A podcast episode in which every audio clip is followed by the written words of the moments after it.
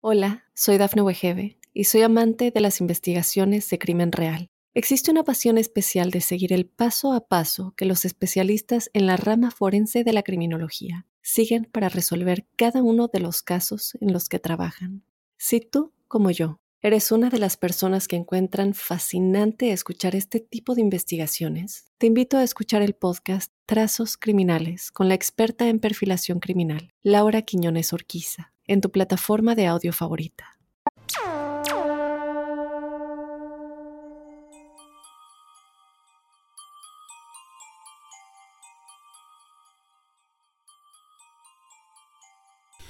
Buenos días, buenas tardes, buenas noches y muy muy bienvenidos a un nuevo episodio de La Huella OVNI.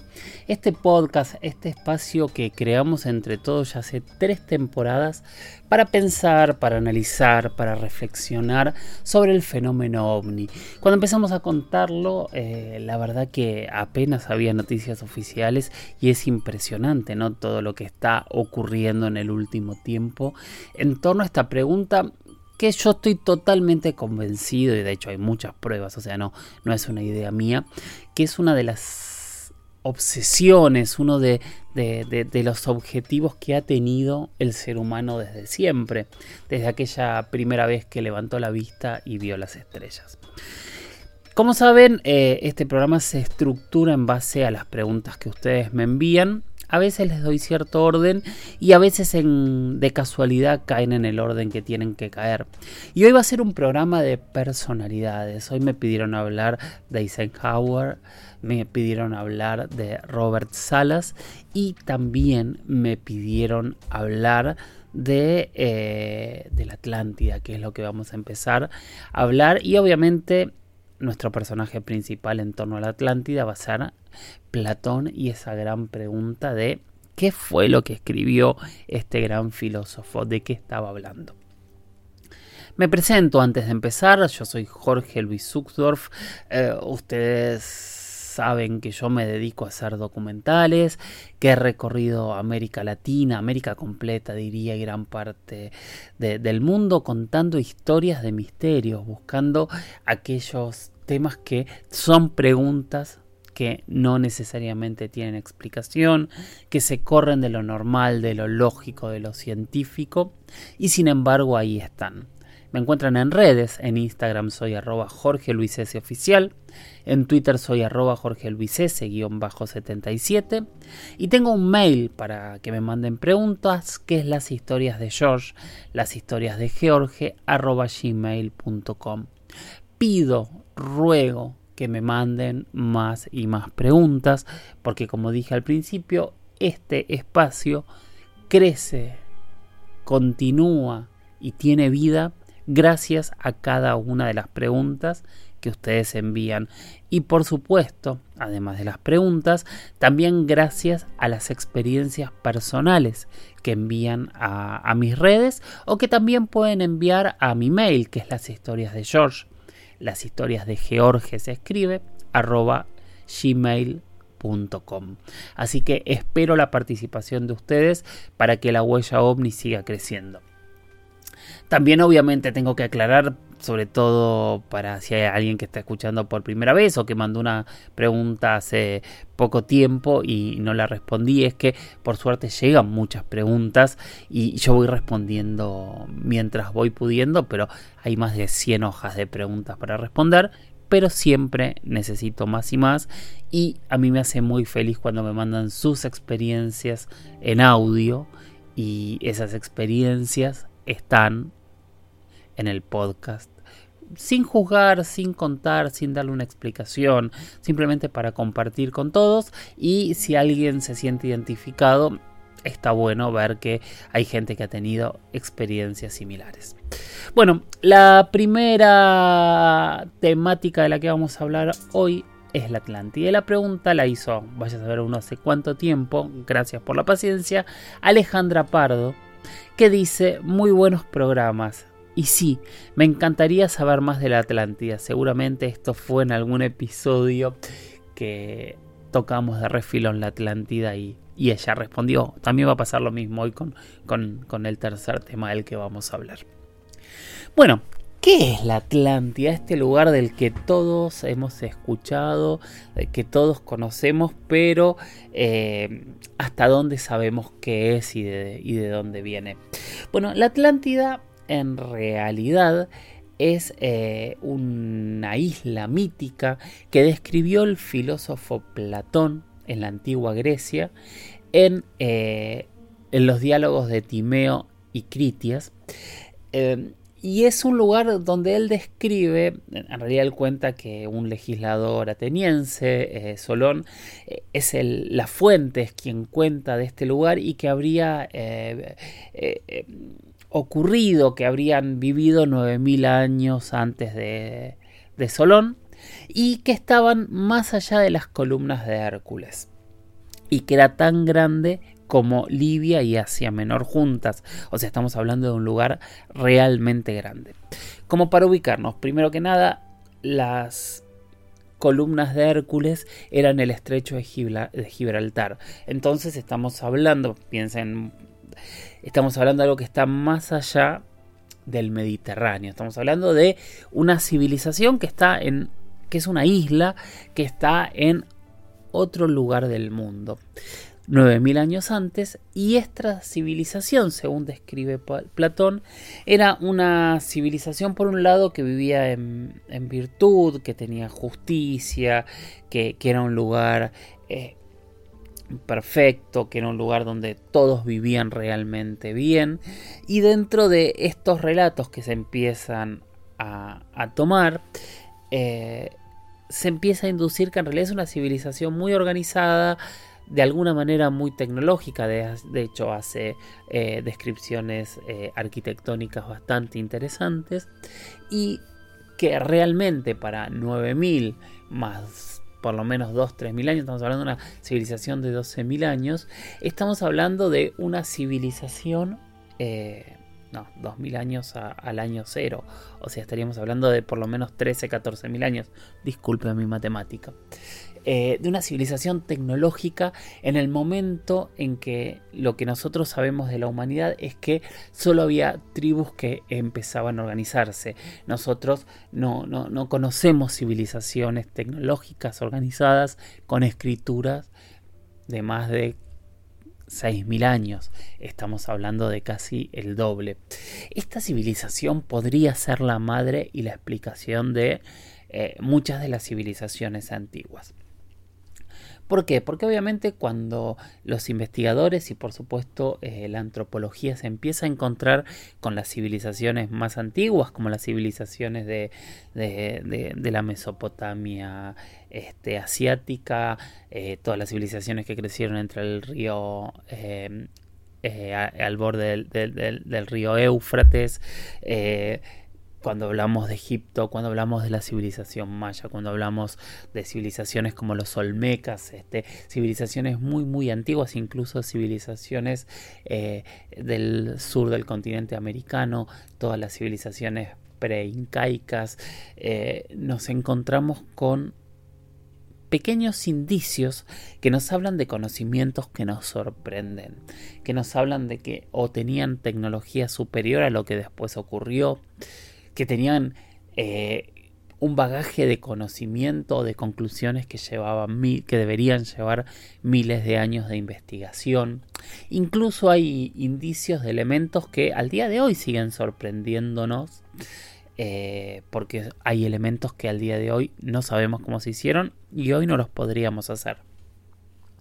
Muchos hablan, no, bueno, sí está descubierto que las pirámides se podrían hacer, pero hay elementos, hay uno de los primeros podcasts que, hicimos en este programa, que fue una entrevista con, con el profesor Antonio Laceras explicando eh, cómo elementos de las pirámides sorprendentes no son los que se buscan, que tiene que ver tal vez con el estudio del suelo, con la perfección, con la unión, que es lo mismo que pasa con eh, diferentes este, construcciones preincaicas que están por toda Sudamérica o, las conclusiones astronómicas que tienen los mayas, cosas que, que, no tienen sentido, o sea, de golpe parecía gente que tenía un nivel de, de conocimiento que al día de hoy no se ha vuelto a tener. Y todas esas preguntas son las que al día de hoy no tienen respuesta, ¿no? Eh, y ahí es donde empieza a jugar muchas veces la cuestión extraterrestre. Y mucha gente se pregunta, bueno, en realidad a las culturas antiguas eh, habrían obtenido conocimiento y tecnología extraterrestre y por eso llegaron a hacer cosas que hoy no llegamos a hacer. Hola, soy Dafne Wegebe y soy amante de las investigaciones de crimen real. Existe una pasión especial de seguir el paso a paso que los especialistas en la rama forense de la criminología siguen para resolver cada uno de los casos en los que trabajan. Si tú, como yo, ¿Eres una de las personas que encuentran fascinante escuchar este tipo de investigaciones? Te invito a escuchar el podcast Trazos Criminales con la experta en perfilación criminal, Laura Quiñones Orquiza, en tu plataforma de audio favorita. Para muchos antropólogos, para mucha ciencia y para mucha gente con sentido común, estas hipótesis son eh, totalmente alocadas, sin sentido. Para otros investigadores, eh, estas hipótesis son totalmente posibles y para otros en los que me encuentro yo, sin ser antropólogo, sin ser investigador, sin ser nada, discúlpenme, eh, yo me quedo en un punto medio. No hay elementos para probar ni para eh, descartar estas teorías. Sí, yo siempre juego y planteo, y lo he hecho muchas veces aquí, hablando de por qué los dioses que nos crearon siempre por definición son extraterrestres? Esa es una duda muy muy grande que yo tengo que obviamente no puedo responder. Bueno, toda esta tecnología se podría responder si tal vez hubo una civilización más tecnológica anterior y que esa civilización, como bien narra Platón, se destruyó y no quedaron rastros. Entonces, desde ese punto de vista, podríamos tener una cultura eh, anterior que nos dé eh, explicaciones de muchas cosas. Ahora sí, también esta cultura podría haber sido eh, influenciada, influida, creada por extraterrestres, por una civilización tecnológica de otro lugar, podrían haberse sido ellos que llegaron, podría haber sido el laboratorio de creación del ser humano y sí, obviamente todas estas hipótesis no las puedo descartar de ninguna manera, tampoco las puedo confirmar, pero es una opción. Sí, claramente si en algún momento eh, la Atlántida aparece, explicaría muchos puntos de nuestra historia que al día de hoy son enormes misterios. Y que esos puntos de la historia son también eh, posibilidades de ayuda de otras civilizaciones o de otras inteligencias o simplemente que tenemos mucha más historia de la que creemos y que nadie nos ha ayudado nunca y que nosotros nos hemos desarrollado. Tal vez algún día este tipo de explicación llegue hasta nuestros días y nos dé una respuesta, tal vez no. Yo buscaba en el ejercicio mientras preparaba a ver cómo hablarles un poquito de la Atlántida. Eh, de mitos, porque en realidad eh, hay muchos mitos de ciudades eh, llenas de sabiduría y de dioses en donde eh, podría haber ocurrido esta, esta Atlántida. Hay un mito donde dicen que Cusco es en realidad la Atlántida, porque Cusco era una ciudad que tenía todo ese conocimiento y, dentro de los mitos de Cusco hay mitos de que había una civilización anterior en Cusco que era la que tenía todo el conocimiento. En el norte tenemos la, ciudad de Tula, la, ciudad que creó y en la que vivió eh, Quetzalcoatl como, como sacerdote y de la cual se fue.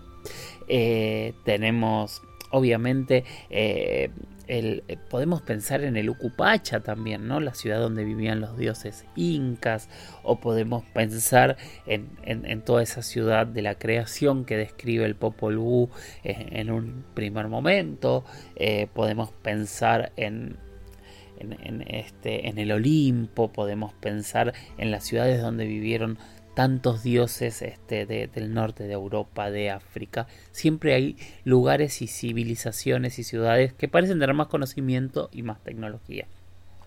Tal vez estaban simplemente recordando a una civilización anterior y esa civilización anterior es, eh, es el, punto de unión entre todas las grandes culturas que se desarrollaron antes, tantos miles de años al inicio de nuestra civilización y que de golpe nos encontramos con enormes, enormes poblados que de golpe tenían un conocimiento que al día de hoy nos deja realmente sin palabras.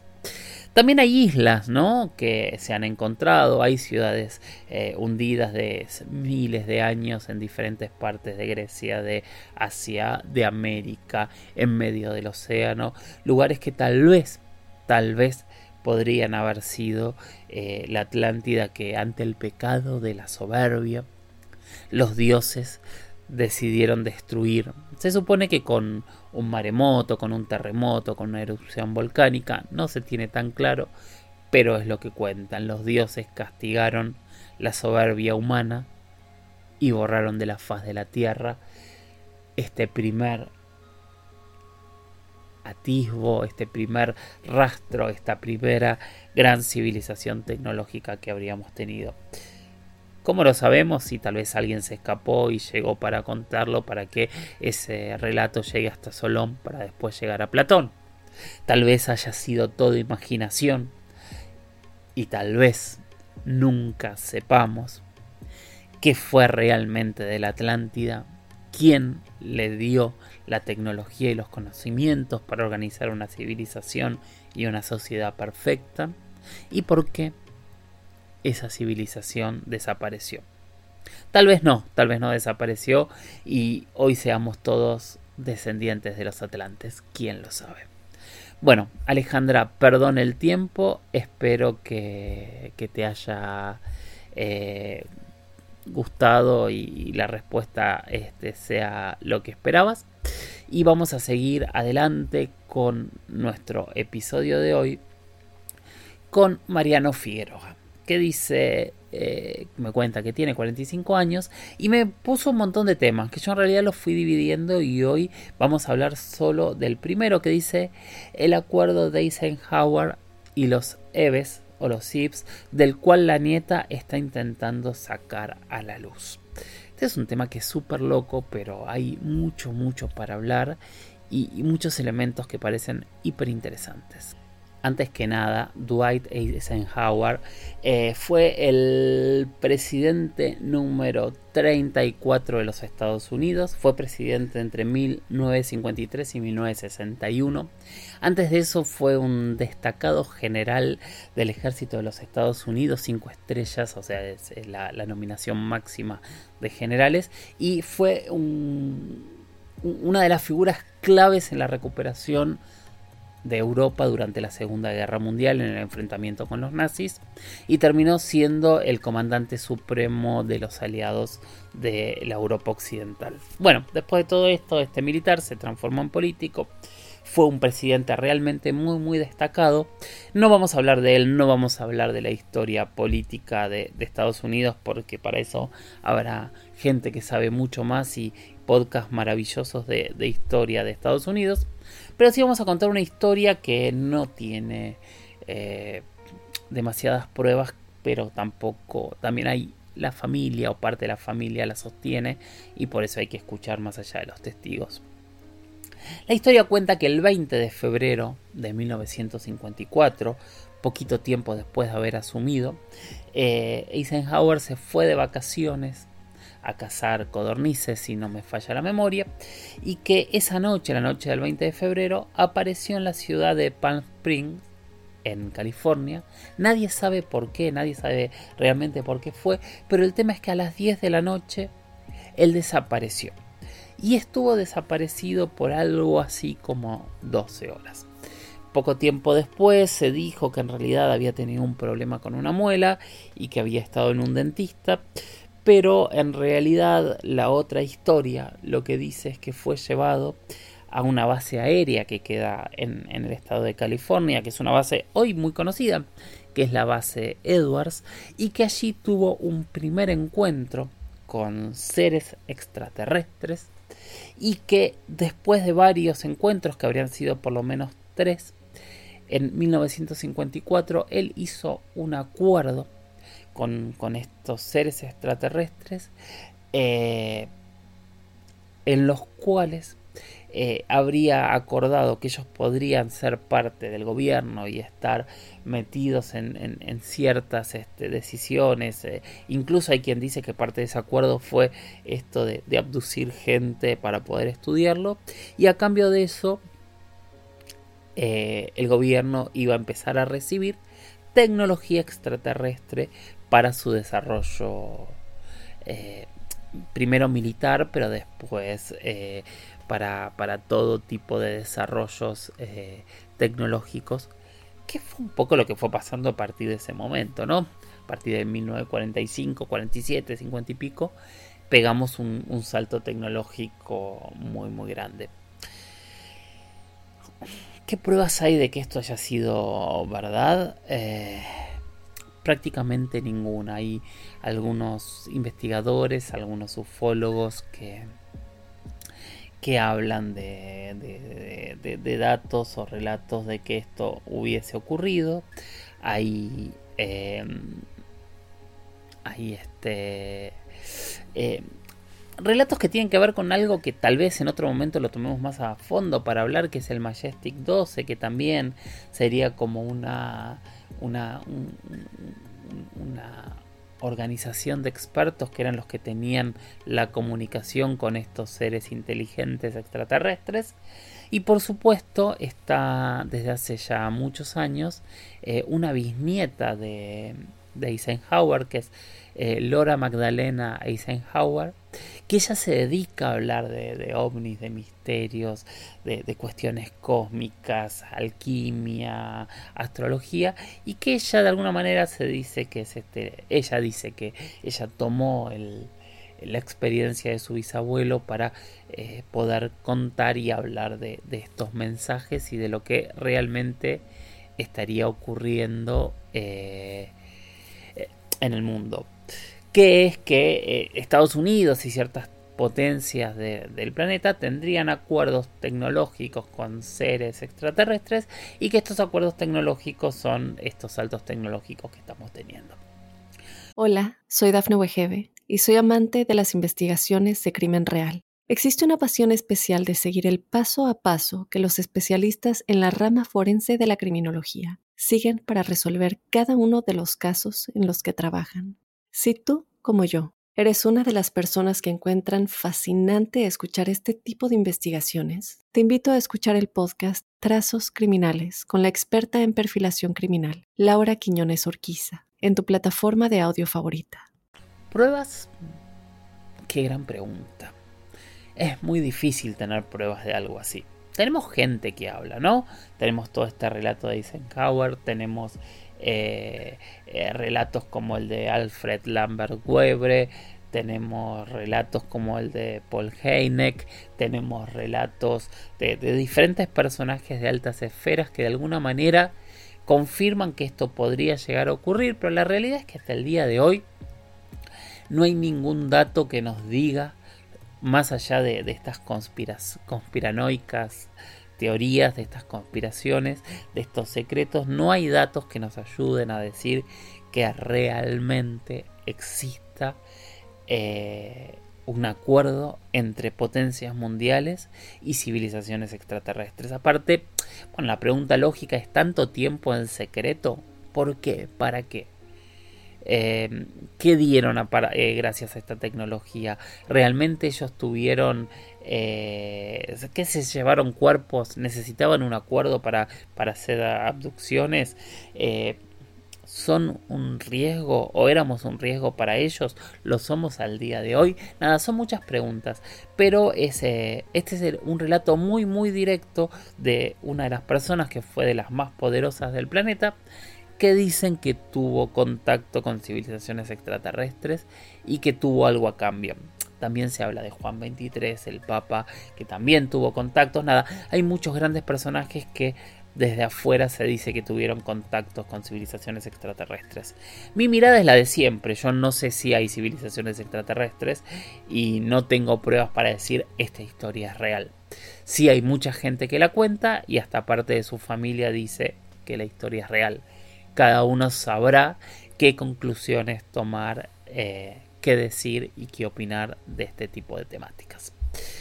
Bueno, vamos a seguir con la siguiente pregunta que la hizo Marta y que es muy divertido porque yo muchas veces he hablado por arriba de Robert Salas y siempre termino diciendo las veces que lo dije es si ustedes quieren que hable me lo escriben. Entonces me dice fascinante como siempre y de manera oficial te pregunto por el caso de Robert Salas, por favor.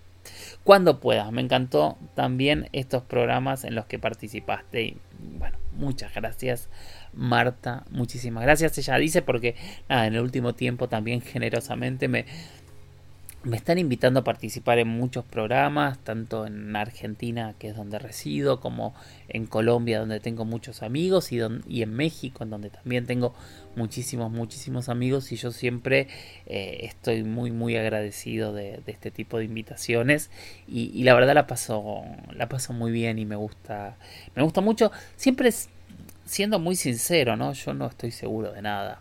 Yo tengo muchos años de, de, escuchar, de contar, de investigar y, y acerco este conocimiento prestado. Bueno, Marta, Robert Salas. Robert Salas yo creo que es una de las personas más fascinantes en el mundo del fenómeno ovni que, he conocido. Me, me, ha tocado tenerlo como uno de los entrevistados principales en una de mis series. Después lo he cruzado en algunos congresos. Em, y es una persona muy interesante. Hace muy poco tiempo, creo que fue el año pasado o este año, declaró que ya no iba a hablar más públicamente. Ya es una persona muy mayor, pero su historia es una de las más asombrosas que yo conozco. Todo ocurrió en el mes de marzo de 1967 en la base aérea de Malmstrom, en Montana, en Estados Unidos. En ese momento Robert Salas era capitán y estaba a cargo de esta base, que era una base secreta subterránea que tenía ojivas nucleares. Lo que cuentan es que el 24 de marzo de ese año, los oficiales que estaban en la superficie eh, denunciaron que vieron un objeto volador no identificado, un ovni, sobrevolando eh, la base aérea. Estoy buscando el dato porque si no me falla la memoria, hablaban de eh, un objeto redondo, brillante, de color rojo, y ellos calculaban que tenía cerca de 9 metros de, de diámetro y que estaba sobrevolando eh, la puerta frontal, o sea que se quedó parado sobre la base. Eh, lo que le pasó a Robert Salas en ese momento, mientras el objeto estuvo eh, parado sobre la base, es que 10 de sus ojivas nucleares se desactivaron y se inutilizaron. Una a una se fueron desactivando y no, no, podían este, lanzarlas en ese momento. Tuvieron que hacer una reparación muy muy grande para, para poder volver a, utilizarlas. Fue un, elemento de mucha sorpresa, ¿no? Sobre una base militar y con algo que para muchos fue un mensaje. Un mensaje bastante claro, ¿no? De, desactivar eh, las, las armas nucleares a partir de ese momento, eh, Robert se volvió, eh, por muchos años, perdón, tuvo que, mantener silencio y en un momento él decidió empezar a hablar, publicó un libro y empezó a contar su experiencia a quien quisiese escucharla. Y la experiencia de Robert para mucha gente fue un mensaje, ¿no? Y entonces se empezó a hablar de que en realidad lo que teníamos delante era un, un mensaje de alguna civilización extraterrestre que lo que nos estaba diciendo es que la energía nuclear y especialmente las armas nucleares eran muy muy peligrosas. Y es un planteo que no me parece para nada ilógico y que hasta el día de hoy eh, se sigue planteando. Y de hecho es muy interesante como en todas zonas donde hay actividad este, atómica, actividad nuclear, eh, los avistamientos son muchos. De hecho, eh, toda la zona de, Roswell es una zona donde ha habido actividad nuclear y, han aparecido objetos.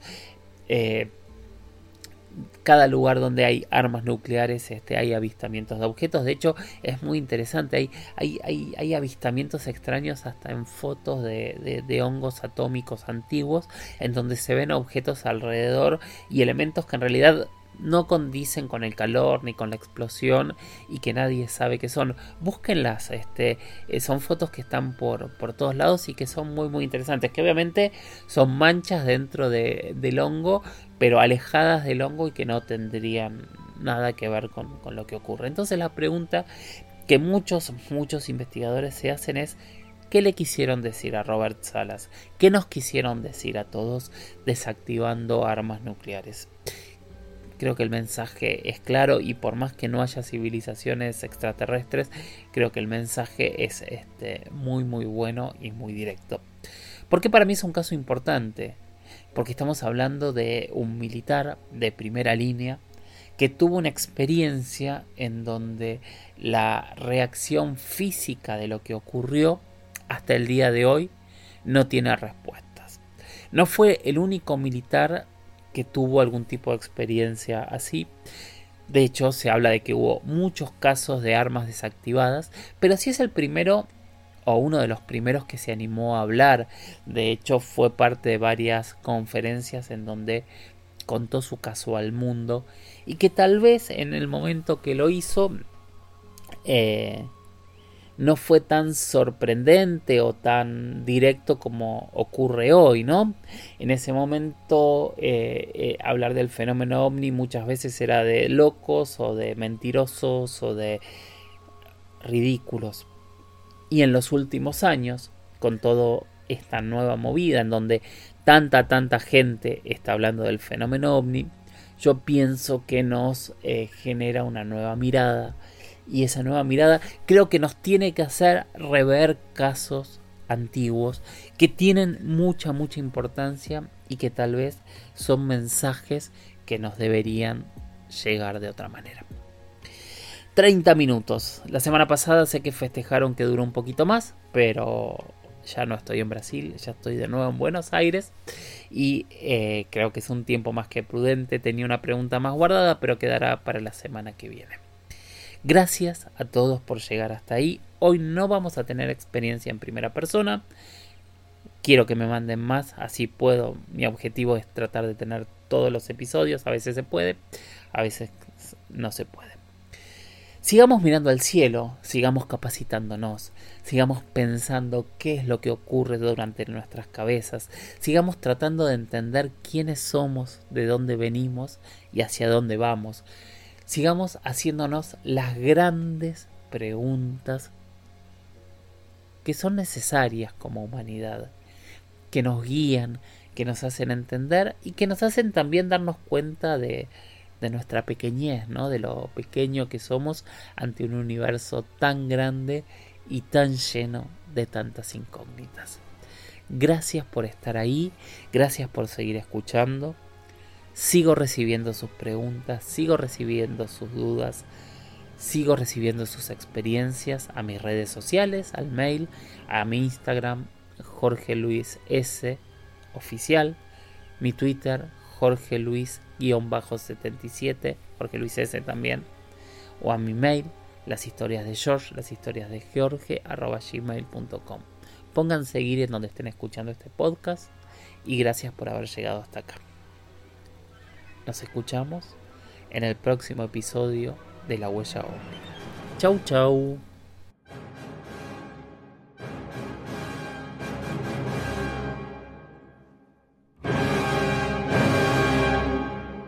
Hola, soy Dafne Wegebe y soy amante de las investigaciones de crimen real. Existe una pasión especial de seguir el paso a paso que los especialistas en la rama forense de la criminología siguen para resolver cada uno de los casos en los que trabajan.